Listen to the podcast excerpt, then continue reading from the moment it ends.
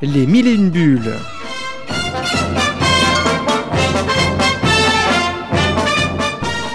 Chaque semaine, un entretien avec un auteur BD. Une émission présentée et animée par Chris Arnal.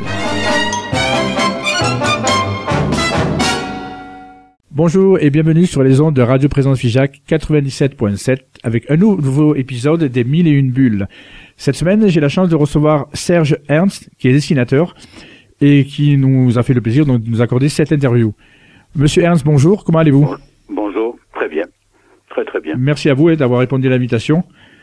Donc, Avec je, grand plaisir. je vais vous poser la première question que je pose à chaque fois. C'est quelles BD ont bercé votre enfance?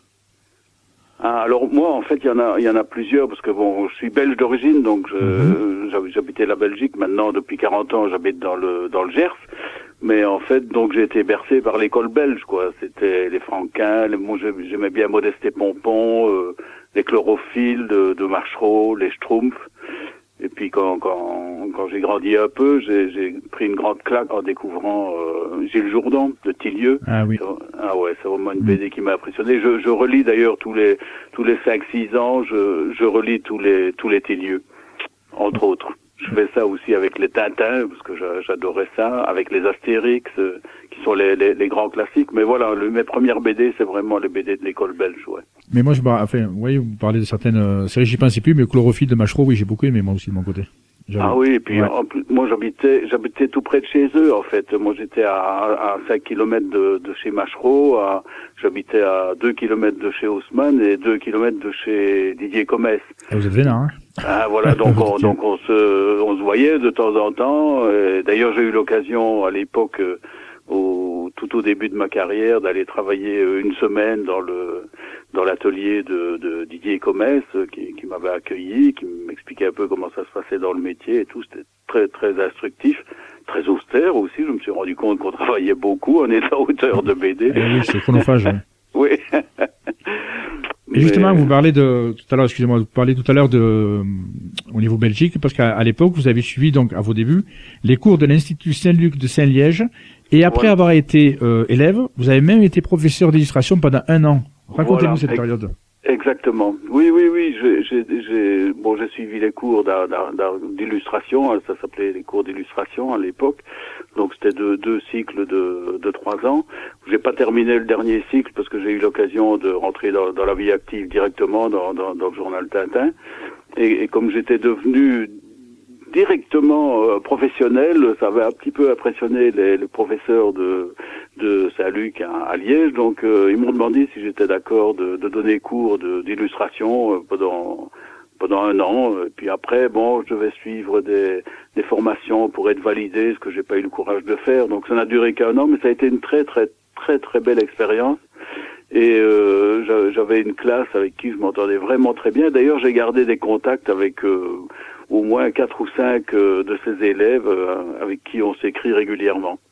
Ah, c'est, ça va être bizarre quand même de- d'être élève et du coup de l'année d'après d'être prof, non? Oui, mais en fait, bon, je me prenais pas la tête et d'emblée, je leur avais dit, j'avais quasiment leur âge, j'avais deux, deux ou trois ans de plus qu'eux, et je leur avais dit, ce sera plutôt l'ambiance atelier, on travaille ensemble, chacun peut apporter des, des, des idées, des innovations ou quoi que ce soit. Et moi, je suis là un peu pour pour les guider, mais vraiment, je me, je leur ai dit que je voulais pas me prendre la tête. Ils m'ont un peu testé au début, hein, ils ont, Oui.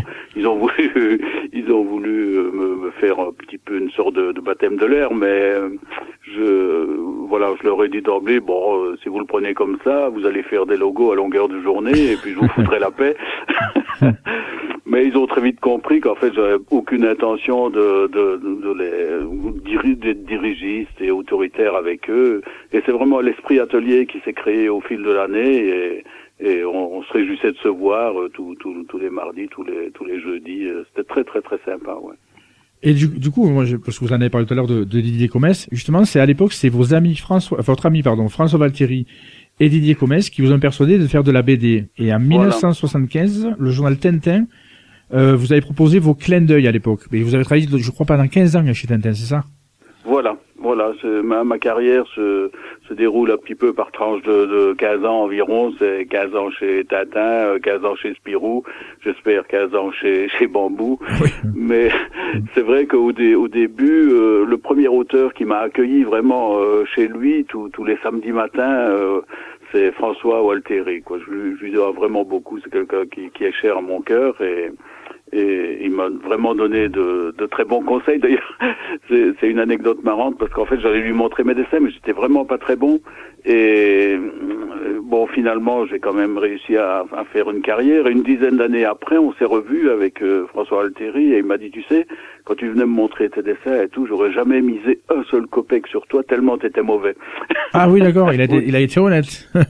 ah oui, oui, oui. Et puis en même temps, il était heureux que je, je parvienne quand même à être publié, à, trouver ma place dans, dans, dans, le métier, etc. Donc, euh, mais oui, c'était pas bon. Et, et, il me rappelait d'ailleurs une histoire qui est arrivée à, à Franquin. Euh, Franquin avait reçu un courrier d'une petite fille euh, qui lui en, qui lui avait envoyé des dessins par la poste. Et bon, Franquin, c'est vraiment charmant, extraordinaire, et qui répondait à tout le monde. Et il avait répondu à la petite fille. Hein, dont les dessins n'étaient pas terribles, hein, euh, continuer, enfin continue, euh, il faut persévérer, etc.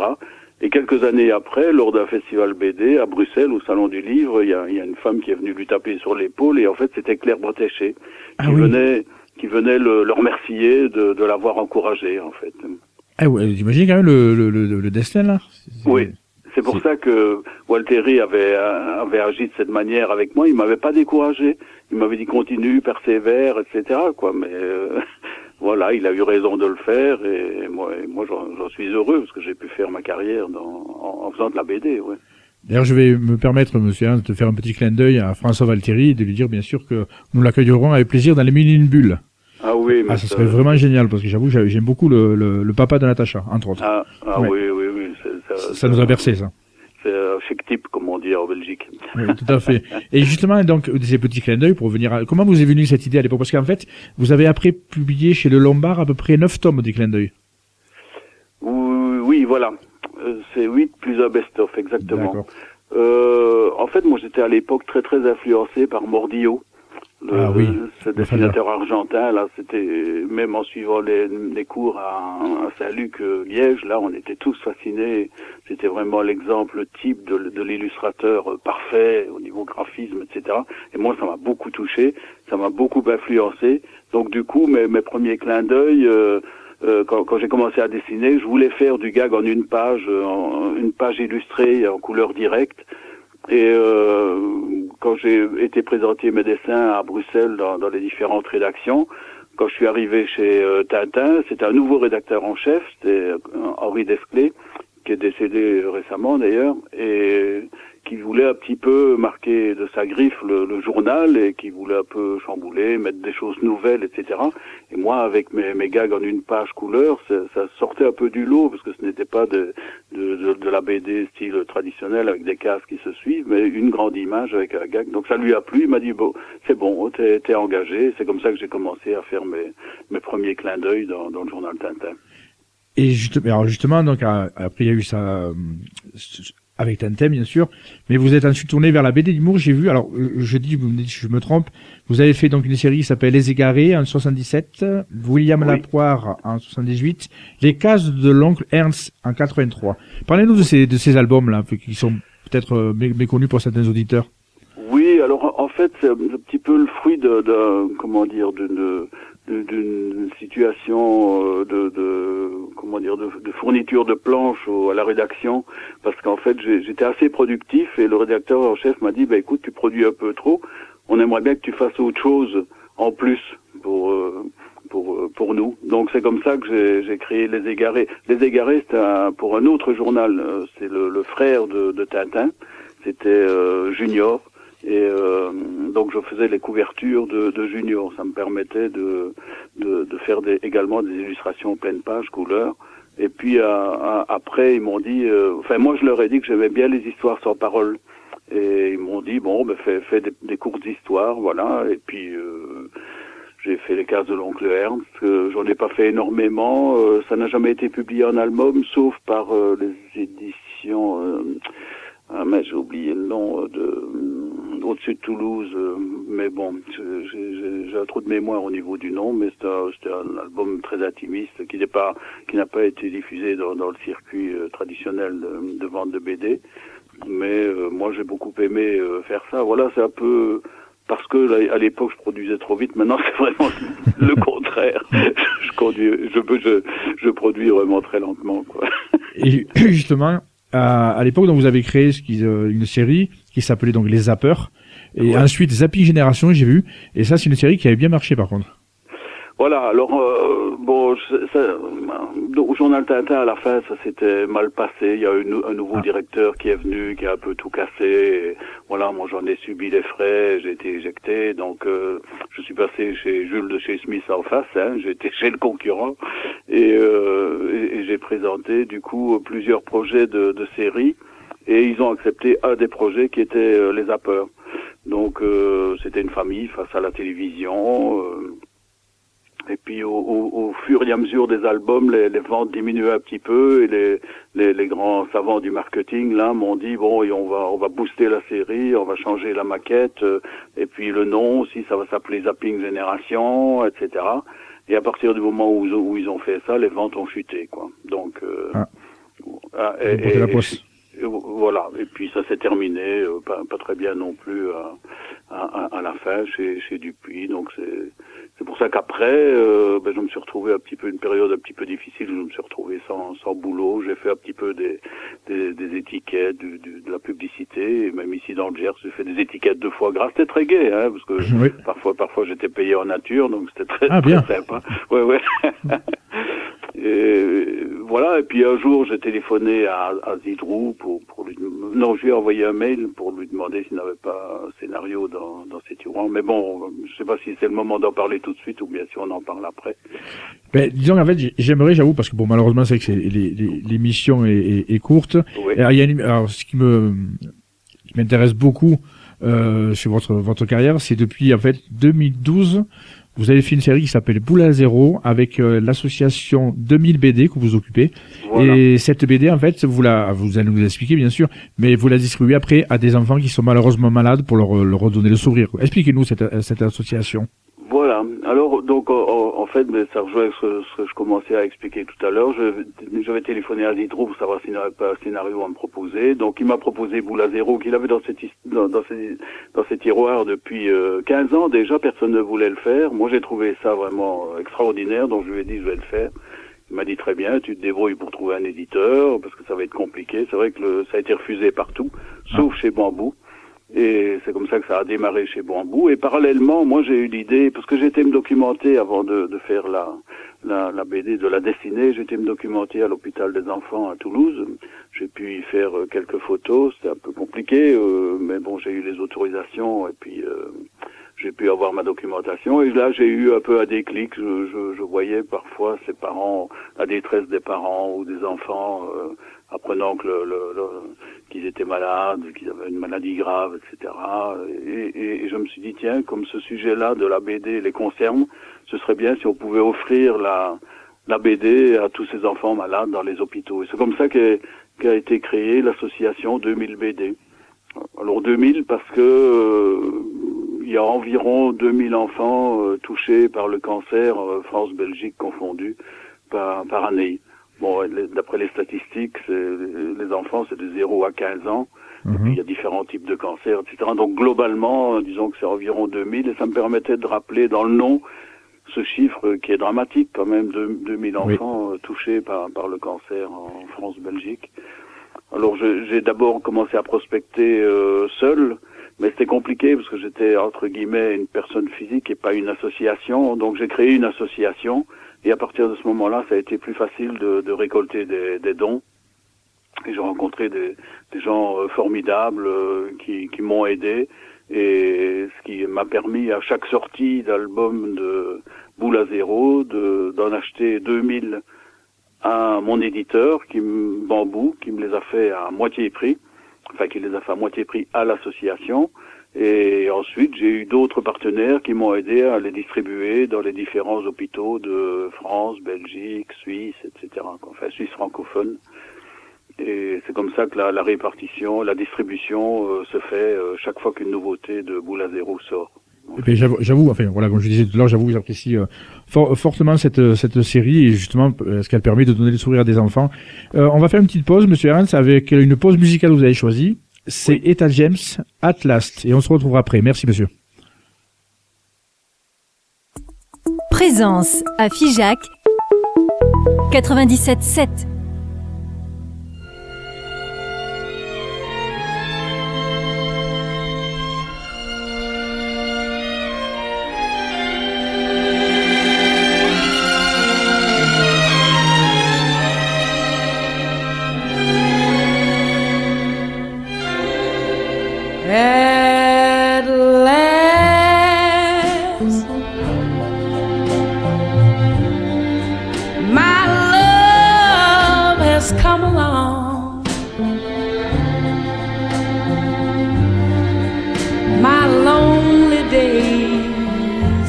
are over.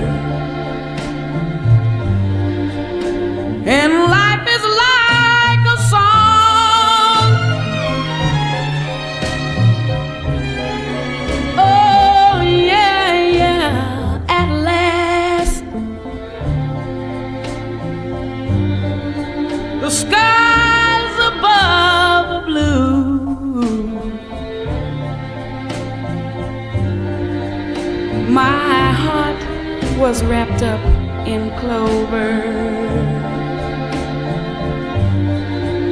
The night I looked at you.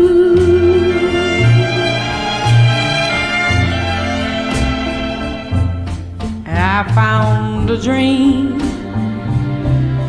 that I could speak to, a dream that I can call my own. I found a thrill to press my cheek to, a thrill that I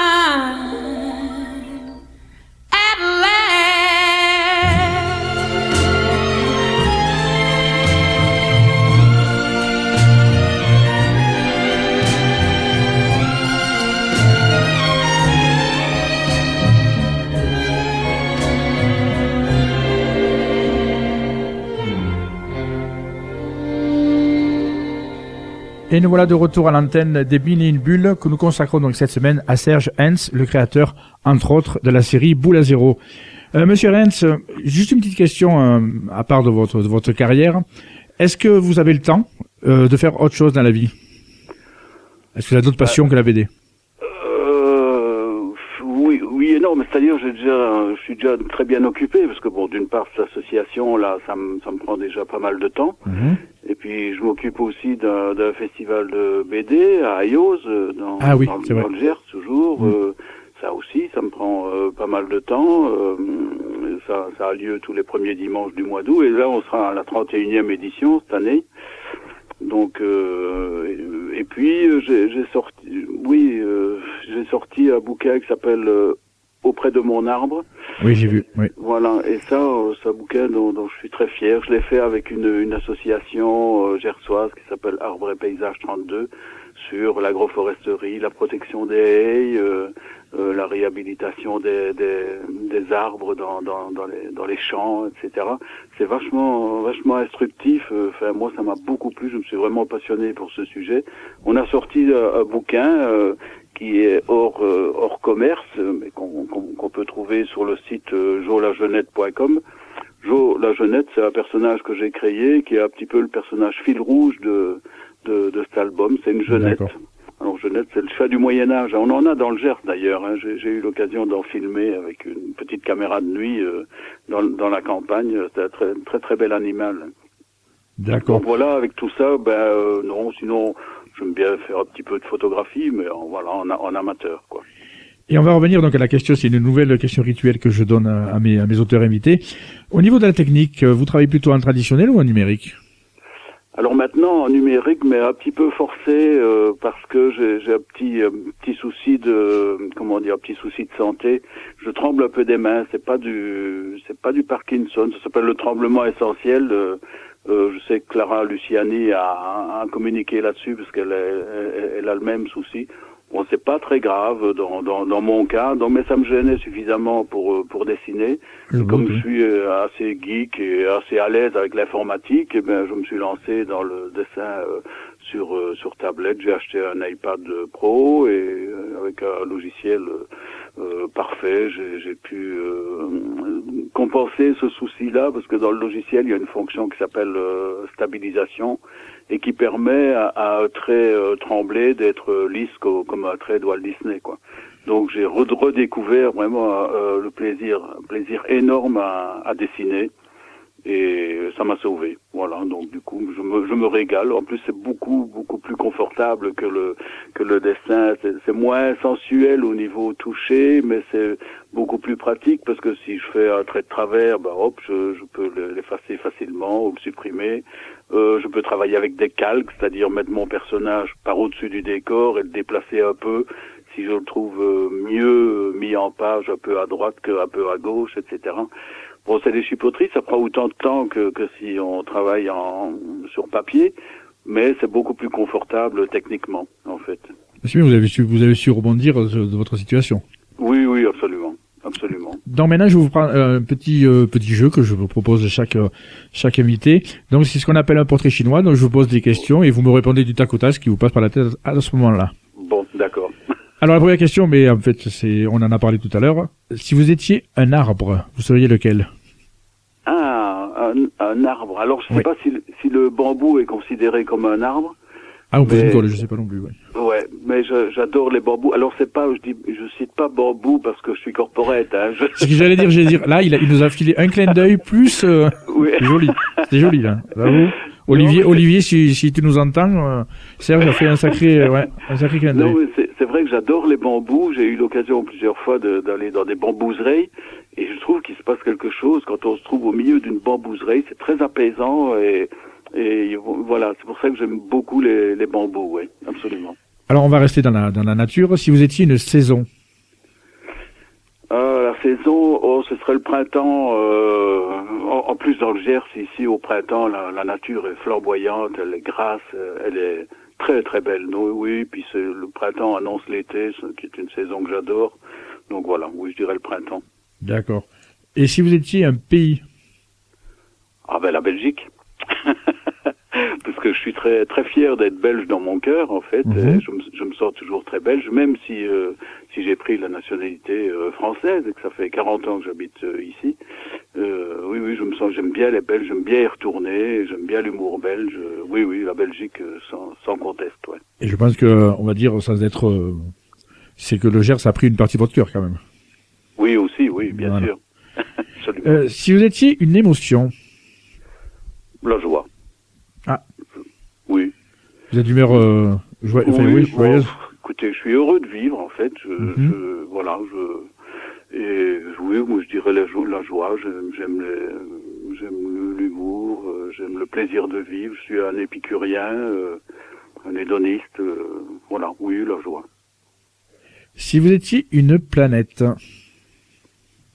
Alors moi, quand j'étais petit, j'ai été fasciné par l'homme qui a marché sur la Lune, que, que j'ai vu en direct. J'étais à la plage, enfin à, à- à la côte belge à, à l'époque, et euh, on avait été chez, chez des gens qui nous avaient accueillis. Ils avaient la télévision, on avait regardé. Donc je dirais la, la, la, la, la Lune parce que ça m'a toujours fait rêver. C'est surtout la conquête de la Lune. Mais bon, maintenant j'ai autant de fascination pour euh, pour la conquête de Mars et tout ce qui se passe autour de, de ça. Donc je dirais maintenant euh, Mars. euh, voilà. moi j'avoue, je- mais, voyez, je vais rebondir sur ce que vous dites parce que j'ai, voilà, le, le- la conquête de la Lune le- avec la, la célèbre phrase, euh, un petit pas pour l'homme et un grand pas pour l'humanité, ça c'était magnifique. Oui, ça m'a marqué, ça m'a marqué pas mal ça aussi. Absolument, ouais, ouais. Si vous étiez un animal, Alors un animal. euh, Même sauvage. euh, oui, oui. euh, Il y, y a des années, j'ai vu un reportage sur euh, les, les autours. Les autours, c'est des genres de grands rapaces euh, d'Amérique du Sud et qui sont qui sont capables de, de planer durant des heures sans donner un seul coup de battement d'aile, en fait. J'avoue que ça, ça, ça m'a fait, euh, ça m'a fait rêver, quoi. Planer durant des heures euh, sans effort, ça m'a toujours fasciné. Donc voilà, je dirais un autour. Oui, j'avoue que c'est ce que je faisais au fond de la classe. Moi aussi, je planais pendant des heures. Voilà. On attend que ça passe. Euh, si vous étiez une invention, ou si vous avez, voilà, si vous aviez fait une invention, Oh, une, une invention, j'allais dire la roue, mais c'est très très très prétentieux. Mais c'est vrai que j'aime bien les, j'aime bien tout tout tout ce qui est vieille voiture, enfin ancienne voiture plutôt. Non, on ne dit pas vieille voiture, euh, ancienne voiture, les beaux modèles, euh, euh, même tout tout ce qui bouge, les les, enfin tout tout ce qui roule, tout même les, les avions, tout, tout ce qui est mécanique, j'avoue que j'aime encore bien. Oui, quand j'étais petit, j'allais voir les courses à, à Francorchamps, euh, pas loin de la ville où j'habitais, en Belgique, euh, les courses automobiles. Donc euh, oui, voilà, c'est un peu prétentieux, mais je dirais la roue. non, non, c'est pas prétentieux. C'est, comme je dis, c'est du tac au tac. Vous pensez ce que, Voilà. ce que vous ouais. passez par la tête. Euh, Si vous étiez un jeu de société, le Scrabble, parce que j'aime bien ce jeu-là. Et... vous êtes amateur de Scrabble? Alors je suis pas un amateur. J'aime bien jouer de temps en temps au Scrabble en, en famille ou avec euh, ou avec des amis. Je, je joue pas très souvent, mais c'est c'est vrai quand on a le choix d'un jeu, je propose toujours Scrabble. Si les autres sont d'accord, on joue au Scrabble et, et ça me plaît. J'aime bien jouer avec les mots, donc euh, voilà un jeu qui me convient. Oui. Et donc euh, voilà, parce que mal- malheureusement il va, falloir finir l'émission, donc on va finir sur la dernière question. Si vous étiez un homme célèbre, Alors là, je choisirais Charlie Chaplin. ah oui, beau, Mm, Ah ouais. magnifique. J'ai vu euh, sur Arte il y a, il y a, y a deux, une semaine euh, toute une émission sur lui. C'est un, un- un- personnage fascinant, extraordinaire, génial. Enfin bon, et je, je, qui faisait des, des, des choses comme il les sentait avec son cœur, qui ne suivait pas toujours les conseils des autres. Voilà, oui, Charlie Chaplin sans, sans conteste, c'est vraiment un grand homme. Très belle, très belle, ouais, pour finir l'émission, c'est, magnifique. Euh, donc je vous remercie, Monsieur Ernst, d'avoir pris le temps de répondre au- euh, aux mille et une bulles. C'est moi qui vous remercie. Et nous allons donc euh, laisser, chers auditeurs, en vous rappelant que la semaine prochaine, mais un autre ami belge, avec la personne de Jean-Marc Krinks, dessinateur et scénariste, qui, se, qui sera à l'antenne avec nous. Merci, Monsieur Renz, et, et, et on se retrouve la semaine prochaine avec Monsieur Krinks. Au revoir. Au revoir.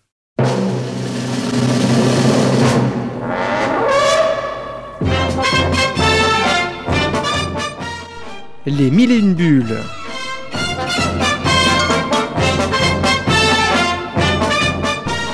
Chaque semaine, un entretien avec un auteur BD. Une émission présentée et animée par Chris Arnal.